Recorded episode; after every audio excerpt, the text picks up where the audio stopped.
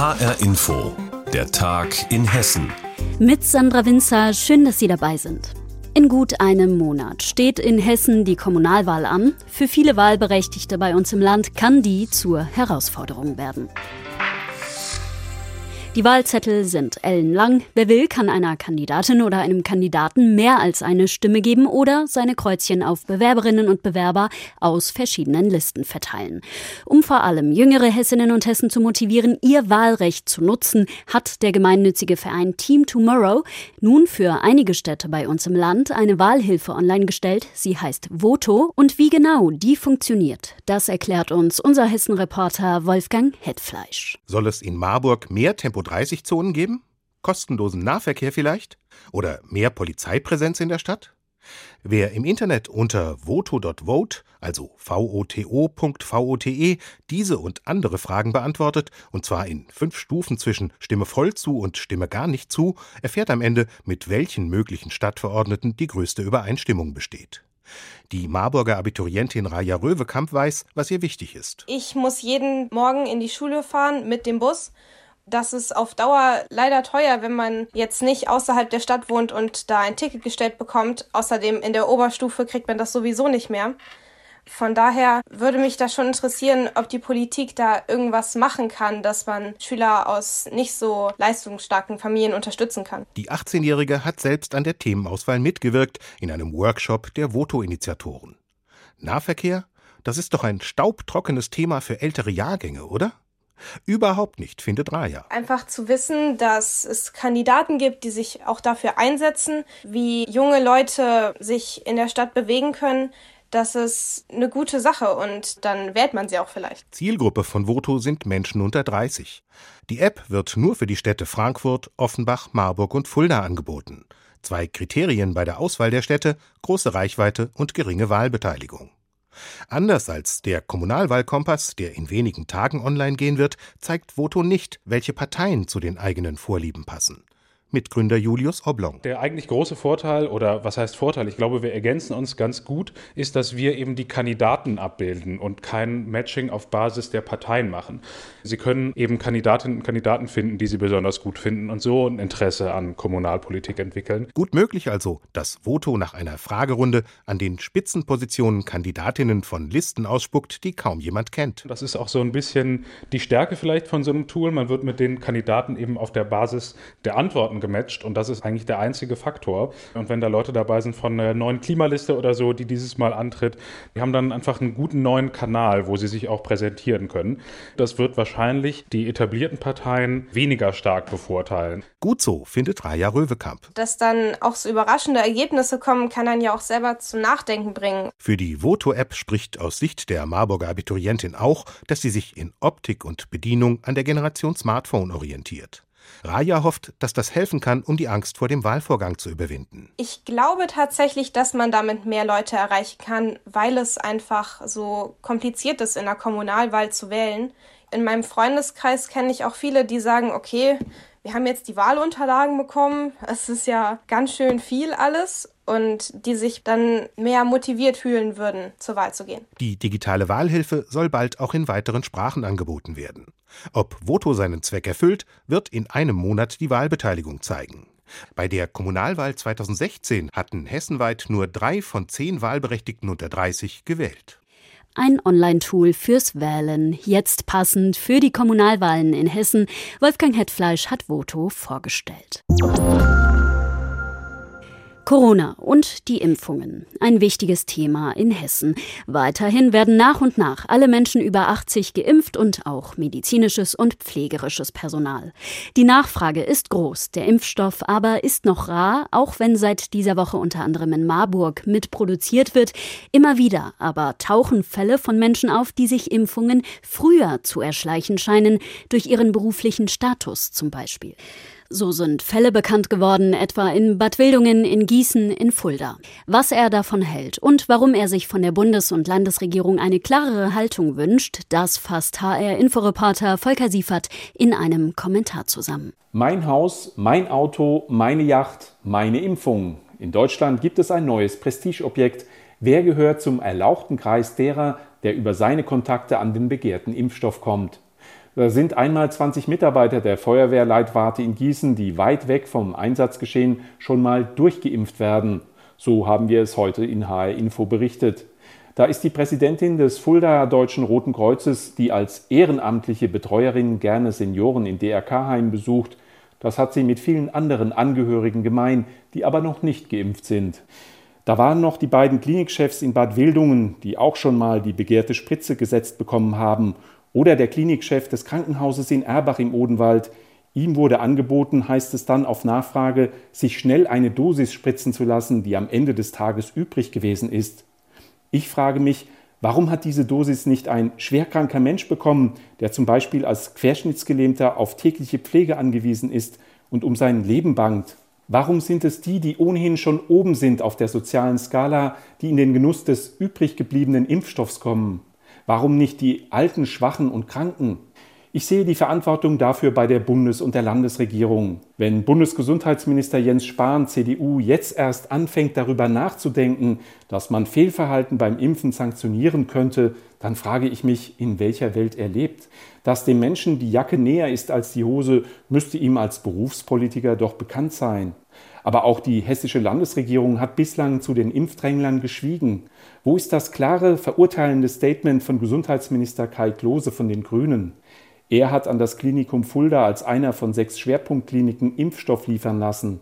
Die Klinikleitung dort hat den Impfstoff an ihr Personal verteilt, auch an Mitarbeiter, die mit Covid-Patienten nichts zu tun haben. Als Begründung heißt es dann, eine Klinik könne eben nur als Ganzes funktionieren, vom Pförtner bis zum Generaldirektor. Andere Kliniken, Ärztinnen und Schwestern an der Corona-Front im Einsatz gingen leer aus. Und Kai Klose? Er schweigt dazu.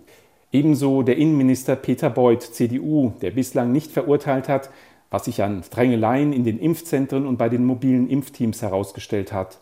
Eine klare Verurteilung zeitnah und ohne Ansehen der Personen würde ich mir von Politikern wünschen, die von ihren Bürgern ein größtmögliches Maß an Disziplin und Einsicht bei der Bekämpfung der Pandemie erwarten sagt HR-Info Hessen-Reporter Volker Siefert in seinem Kommentar zu den Corona-Impfungen und jenen, die sich bei den Spritzen offenbar selbst vorgezogen haben. Es ist kalt in Hessen und auch die Heizungsanlagen im Land stoßen teilweise an ihre Grenzen. Davon können Heizungsfirmen ein Lied singen. Bei einigen Hessen ist es kalt geblieben, es musste einiges repariert werden.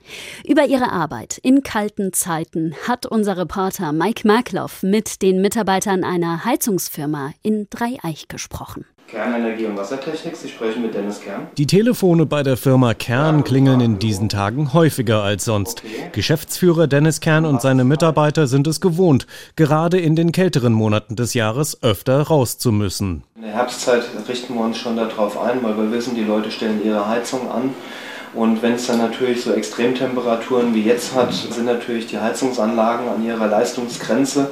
Und wenn dann natürlich irgendwelche Bauteile altersbedingt schon schwach sind, dann kann es natürlich da auch zu Ausfällen kommen. Dann kommen natürlich auch so Dinge dazu, dass äh, vielleicht ein Heizkörper nicht funktioniert oder natürlich auch Frostschäden, Außenzapfstellen, die vergessen wurden abzustellen. Und dann kommt es zu Wasserschäden, die erhebliche Kosten verursachen können. Deshalb rät Dennis Kern, Außenzapfanlagen im Spätherbst abzudrehen und bei diesen frostigen Temperaturen regelmäßig zu heizen. Bei Minusgraden sind fünf bis sechs Einsätze wegen ausgefallenen Heizungen normal, sagt er, am Tag wohlgemerkt. Bei den Betroffenen sind Dennis Kern und seine Kollegen gern gesehen. Bei Martina von der Borch aus Dreieichenhain ist die Heizung innerhalb von zwei Tagen bereits das dritte Mal ausgefallen. Es war richtig kalt gestern, ja. Heute Nacht habe ich es nicht so bemerkt, aber heute früh dachte ich, na, das ist ja ein bisschen komisch hier, was stimmt denn da nicht? Und es dauerte ewig, bis warmes Wasser kam, zum Duschen halt. Diese Einsätze sind für die Mitarbeiter noch immer angenehmer als so manche andere Arbeit, die bei der Firma Kern anfällt. Denn sie wird auch für den Häuserbau und beim Sanieren von Häusern hinzugezogen. Und so steht Mitarbeiter Kai Orlamünde bereits um halb sieben Uhr morgens bei minus sechs Grad in einem Häuschen in Neu-Isenburg und installiert eine Holzpelletheizung. Also ich sag mal, hier geht's. Kollegen, die haben teilweise auch ohne Fenster, hatten wir auch schon die Situation. Aber da sagt dann auch der Chef nach eigenem Ermessen, wenn es nicht mehr geht, müssen wir abbrechen, ihm Bescheid geben und sagen, es geht nicht. Ansonsten haben wir Heizlüfter, dann lässt sich auch angenehm arbeiten. Und wenn man sich auf die Arbeit konzentriert, dann finde ich, ist auch gar nicht so kalt. Sagt Kai Orlamünde von der Heizungsfirma Kern in Dreieich. Mehr zu dem Thema sehen Sie auch heute Abend im HR-Fernsehen in der Sendung Hessen Extra um 20.15 Uhr. Die Eiseskälte also in Hessen beim Thema Heizen des einen leid, des anderen freut aber, wenn man rausgehen kann. Denn Kaiserwetter, das ist jetzt für das bevorstehende Wochenende angesagt, traumhaft auch zum Wandern im Schnee. Doch Ausflüge zum großen Feldberg zum Beispiel, die werden ausfallen müssen, weil Bäume von der Schneelast zu brechen drohen. Andernorts wird vor dem Betreten von Eisflächen gewarnt. Unsere Hessen-Reporterin Marie-Kathrin Fromm hat den Überblick über die Ausflugsziele bei uns im Land und ich habe sie vor der Sendung gefragt, ob denn viele Wälder und Hügel gesperrt sind.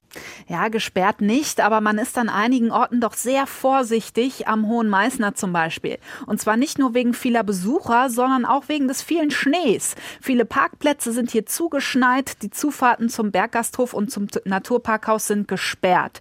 Die Winterwanderwege und die Loipen, die können Besucher zwar grundsätzlich nutzen, aber der Kreis bittet doch darum, dass doch bitte nicht alle zum Hohen Meißner kommen, sondern auch auf die vielen anderen Wege drumherum ausweichen. Ähnlich ist es auf dem Feldberg im Taunus. Auch hier sind Zufahrten gesperrt wegen der Gefahr von Schneebruch. Auf den Bäumen liegt einfach sehr viel Schnee, auf vielen Ästen haben sich dicke Eispanzer gebildet. Das ist einfach sehr gefährlich. Klingt nachvollziehbar. Wo dürfen wir denn aber hin in Hessen. Drinbleiben ist ja bei dem Sonnenschein fast keine Option, oder Marie? Also in Willingen ist die Lage ein bisschen entspannter. Da sind die Wanderwege auch vorbereitet, gewalzt und die Loipen gespurt. Hier befürchtet man diesmal nicht so einen großen Ansturm, weil im Moment ja überall Schnee liegt, sagen die, und eben nicht wie sonst so oft nur in Willingen. Auch die Wasserkuppe ist geöffnet, die Parkplätze und die Zufahrten, aber auch hier ein bisschen die Bitte an die Besucher, nicht alle hier hinkommen. Und das muss man ja auch eigentlich gar nicht. In der Rhön gibt's ja im Moment genug weiß gezuckerte, schöne Schneehügel, auf denen man in Ruhe Schlitten fahren kann, wandern kann. Das ist ja sowieso in ganz vielen Regionen in Hessen überhaupt kein Problem. Im Odenwald zum Beispiel. Da gibt's in Würzberg, in Michelstadt zum Beispiel ein ganz tolles Hochplateau. Da ist kein Mensch. Hier kann man wunderbar in der Sonne wandern am Wochenende, hat einen super schönen Ausblick, kann Schlitten fahren. Also es gibt auch eigentlich genug Möglichkeiten bei uns in Hessen. Eine Idee wäre ja auch, die Schlittschuh mal auszupacken mit der Familie. Ist das denn möglich oder wird davon eher abgeraten? Ja, das sieht natürlich schon verlockend aus, die vereisten Weiher oder Seen, aber das ist einfach sehr gefährlich. Ich würde sagen zu gefährlich, denn das Eis ist einfach nicht dick genug. Man weiß es eben nicht, erst wenn man einbricht. Vor allem auf den überfluteten Auen ist es jetzt wirklich riskant, denn darunter ist Wasser, das ist in Bewegung, es gibt eine Strömung und da kann man ganz schnell einbrechen. Das ist zum Beispiel an der Nidda in der Wetterau gerade sehr gefährlich. Da sind ja sogar zwei Frauen eingebrochen gestern ins Eis. Das war in Altenstadt. Die kamen nicht mehr alleine da raus. Die Feuerwehr musste sie befreien. Nicht auszudenken, wenn da ein Kind einbricht. Also bitte, bitte aufpassen da und es lieber nicht riskieren. Das ist einfach zu gefährlich. Vielen Dank, Marie-Kathrin Fromm, für die Informationen und danke für die Geheimtipps für den Schneeausflug am Wochenende. Und das war der Tag in Hessen mit Sandra Winzer. Ihnen ein großartiges Wochenende und die Sendung finden Sie wie immer täglich auch als Podcast auf hrinforadio.de.